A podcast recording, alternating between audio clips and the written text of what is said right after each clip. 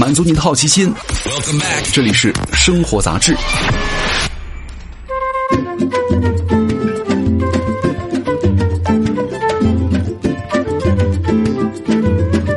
嗨，各位好，欢迎来到生活杂志，我是奥巴庆。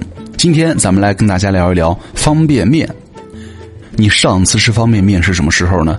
可能是上周，可能是刚才，可能是现在。当回忆这个问题的时候呢，一部分人意识到方便面已经成为了饮食日常的一部分了。那至少在宵夜时段，它也是王者嘛。另一部分人呢，会发现自己好像好久没有吃过方便面的滋味了。不管你是哪一种，通常你都会觉得方便面很神奇。太久不吃吧，便会想念；更想念的是与方便面相处的那一段时间。把忙碌暂时放在一边，把水烧开，把每一个料包挤干净，等待饱腹，放空自己。很多时候啊，我们与方便面保持着这样一种长久而美好的关系。二零一七年起，方便面在中国的销量出现了回暖，并在二零一八年重新突破了四百亿包的大关。要知道，以二零一二年为拐点，方便面在中国的销量已经连续下降了好多年了。之前常见的外界解释就是在线外卖的出现和高铁动车的普及呢，让方便面失去了购买场景。另外，进入到市场已经二十多年了，中国人对于方便面好像有点腻了，因此在这两年的热度回升让市场惊讶。二零一九年的数据还没有发布，但企业们普遍相信方便面的全年销量已经在四百亿包以上了。结合世界方便面协会的统计，中国人吃下的方便面的数量呢，已经占据了全球的四成，相当于每秒有一千两百七十五包方便面被打开。人均来看呢，每个中国人平均每年会吃近二十九包方便面。那尽管平均数量呢是低于同样是方便面的超级粉的韩国、泰国、越南，是吧？但是依然远高于亚洲之外的很多国家。而更重要的是呢，突如其来的肺炎疫情让今年的方便面市场迎来了前所未有的销售机遇。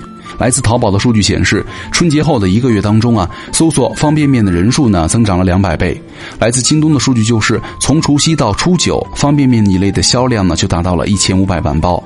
而方便面的火呀，很难只是制造商的一厢情愿，它从侧面反映出了中国人对于方便面的爱又回来了。除了疫情带来的特殊机遇呢，方便面为什么又火了？一个容易理解的原因就是外卖的门槛提高了。前面咱们已经说到了，二零一二年之后呢，方便面的销售下滑被认作是在线外卖行业带来的挑战。饿了么、美团外卖等平台呢，早期为了争夺市场，提供了高额补贴，让人们十元甚至五元就可以吃一顿不错的饭。而更重要的是呢，哪怕没有这些补贴，送餐上门带来的新鲜感和便利感也挤压了方便面市场的生存。但是改变发生在近两年，外卖没有那么便宜了，因为食材成本、平台抽成都在提高，而这个外卖市场呢也在趋于饱和。在三线以上的城市，二十元以下的外卖呢占比越来越小。数据显示，超过一半的外卖的价格呢，单价在二十一到四十元之间，有四成外卖的客单价甚至在四十元以上。那与之相比呢，一包方便面的价格实在是相当便宜啊。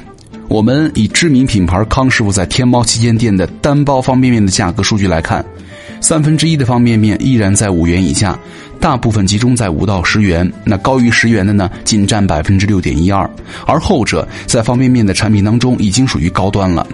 贵于廉是跟其他东西对比而来的。如果人们因为价格而更倾向于增加方便面的购买，那么这种意愿呢，不仅是因为便宜本身，还跟另外一个解释的词啊观点相配，叫做消费降级。很多人相信，逐渐显现的经济压力让人们有意的节制昂贵的外卖下单转而关注一些物美价廉的消耗品。当大城市的包子已经得三五块一个，还没办法吃饱的时候，一包同等价格的方便面无疑更招人喜欢。但是呢，用这个消费降级来解释其实不准确。更多的人哪怕减少了高价饮食的购买，但相对于小的价格尺度，其实并不敏感。比如说，你买一包四块或六块的方便面，你并不会纠结太久，而更关心的是他们的口味和食材。制造商呢也注意到了这一点，因此呢，近年来啊，方便面的趋势就是。低价袋袋装呢生产减少，碗装随之增多，剩下的袋装呢逐步替换为了高价袋装。所以说，方便面的再度火热啊，其实是一种降级当中的升级。升级体现在哪儿呢？有风味、包装、食材每个方面，这也引出了方便面变火的一个原因。他们自己足够争气。首先是风味儿这可能绞尽了制造商的脑汁哈。结果就是中国的方便面市场的口味堪称是满汉全席，几乎所有的中国菜式都被浓缩到了料包里，化身为了一碗方便面汤。所以说你在不同城市呢，都可以买到只在这个地区上市的方便面口味。青海的麻辣孜然羊肉面和杭州的笋干老鸭汤面啊，你都很难在当地，比如说广东是吧，北京、哈尔滨哪些地方去买到。在方便面一共有多少种口味的知乎当中呢？有人答出了是两百多种，但是呢，并未穷尽，因为新的口味还在以季度的频率更新着。另外一方面呢，跟火锅一样，来自其他国家和地区的方便面呢，也受到了年轻消费者的欢迎。日韩、港台、东南亚口味越多越新鲜，刷新了人们长期以来对于红烧牛肉和老坛酸菜口味的厌倦感。同时呢，具备地方特色的方便面呢，也被重新挖掘了价值。它们本质上就是地方面食的方便化。一些高端产品呢，甚至可以做到完美的复刻，自然很难吃腻喽。方便面蒸汽的另外一个表现呢，在于它的百搭。换句话说，面只是个载体，最重要的是放什么东西。那简单一点的呢，可以是什么煎蛋、火腿肠或者冰箱里剩下的炒菜；高级一点呢，直接搭配肥牛、海鲜啊。你想想，饥肠辘辘的深夜，如果把这些组合放到咕嘟咕嘟的锅里，幸福感真的会推向极致。当然了，人们爱在里面加食材，一个潜在的因素就是方便面里的东西实在太少了，才会有一头牛可以供红烧牛肉面用一年的调侃。因此，这两年呢，方便面的升级还体现在了原料和烹饪方式上。传统的脱水牛肉啊、干蔬菜包啊，被替换成了大块的肉类，同时呢，加入到了 FD 冻干食品，试图仅通过开水冲泡恢复食材的新鲜感。